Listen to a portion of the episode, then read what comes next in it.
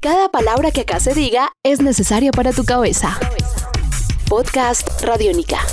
Hola, ¿cómo están? Sean bienvenidos a La Cicatriz que deja el sonido, esta serie de podcast que presenta Radiónica para todos ustedes. Somos radio pública, somos radio cultural. Mi nombre es Santiago Arango. Y en La Cicatriz que deja el sonido, les contamos a ustedes sobre las canciones, los conciertos, eh, la música, los instrumentos, cómo marcan a las personas, cómo dejan huella en nosotros. Sean bienvenidos a esta nueva entrega. Podcast Radiónica. En Twitter somos arroba radiónica y a mí me encuentran como arroba Santiago Canción. Hoy tenemos como invitado a Juan Fernando Ruiz.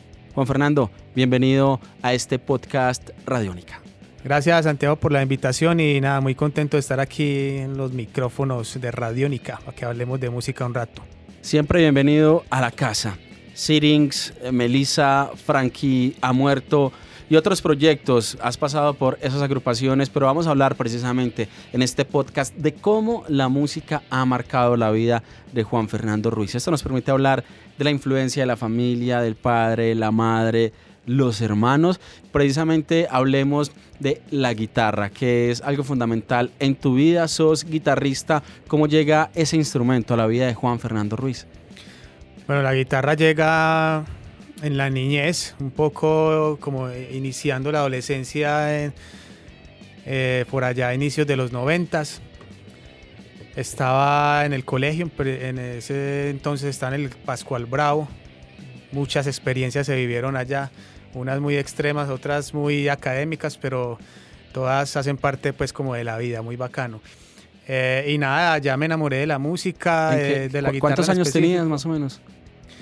15, creo que 14 años tal vez.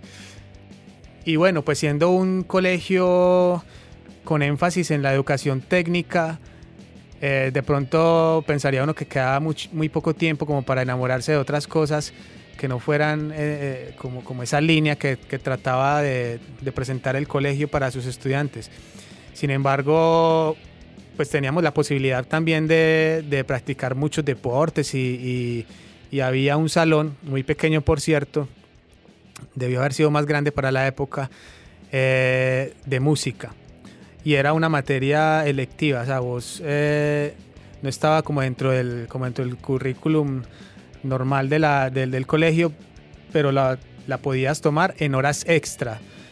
¿cierto? Y para mí eh, muchas horas fueron extras y me las tomé así por simplemente por ir a, a estar en el salón y, y, estar como rodeado de instrumentos musicales, en específico de la guitarra. Y ahí empecé, ahí empecé como a enamorarme de, de ese sonido y a investigarlo. ¿Cómo la guitarra se convierte, digamos en este caso la guitarra, pero le puede pasar a eh, cualquier persona que nos esté escuchando la trompeta, la batería, el saxofón, la voz misma, pero en el caso particular tuyo, cómo la guitarra se convirtió en un brazo más, en una pierna, pierna más, en un nuevo ojo, un tercer ojo para vos. Bueno, digamos que inicialmente, pues la, dada la facilidad de la consecución del, del instrumento, pues hablando de una guitarra acústica sencilla que para la época, pues digamos que era relativamente fácil conseguirla, obviamente con recursos de tus padres, porque pues un estudiante no cuenta con muchos recursos, se pudo conseguir una. Eh, y me interesé mucho más en ella porque mi hermano mayor, Johnny, para esa época estaba viendo clases particulares con otro compañero del Pascual Bravo y precisamente las veían en la sala de la casa. O sea que sí o sí me tocaba ver clases a mí también. Eh, y resulta que en últimas pues yo me interesé muchísimo más rápido por el instrumento y muchas de las horas del día las pasaba yo tocando, acariciando la guitarra y tal vez tratando de sacar de oído canciones que para la época me gustaban, que marcaron la vida en esa época. Ya estamos hablando como de mediados de los noventas, muy marcado el tema del grunge en la ciudad, también eh, mucho punk, algo de metal. Y el eh, rock, digamos el, rock en español en su momento también. Rock en español, claro, sí. Y, y, y, hubo una época yo, que yo creo que a muchos de los guitarristas de Medellín nos pasó también, que, o que son de mi generación, que también eh, tuvimos un paseo por la trova cubana. A mí ese género en específico me enriqueció muchísimo a la hora de tocar y me dio mucha soltura sobre todo.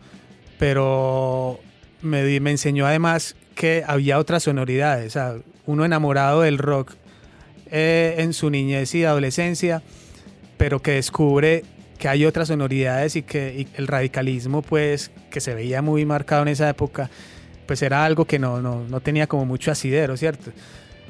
Entonces, eh, a partir de ahí yo decidí no ser un músico radical, pero sí tengo unas, unos gustos muy marcados por, por ciertos géneros, sobre todo el rock. Él es Juan Fernando Ruiz y está en la serie La cicatriz que deja el sonido. Los pueden descargar en www.radionica.rocks. Mi nombre es Santiago Arango. Seguimos conversando con Juan Fernando. La primera canción tocada, aprendida en la guitarra, ¿cuál fue? Eh, yo creo que fue, continuando con el tema de lo de la trova, creo que fue Y Nada Más de Silvio. De Silvio Rodríguez. la recuerdo muy bien porque había un profesor de educación física en el Pascual Bravo precisamente que la cantaba y la cantaba muy bien de hecho en los actos cívicos del colegio. Y esa canción a mí me marcó y yo dije, yo tengo que aprender a tocarla. Hasta que la toqué, el intento de cantarla fue fallido una y mil veces porque pues esa voz para la época no, no me daba a mí. Eh, años después alguna vez logré hacerlo, pero pero sí, esa canción me marcó muy fuerte en esa época. Eh, y, o sea, pues en el contexto del Pascual Bravo también, un poco el tema de, la izquierda estudiantil y pues había unos conflictos que en el Pascual para esa época se resolvían, era punta de piedra.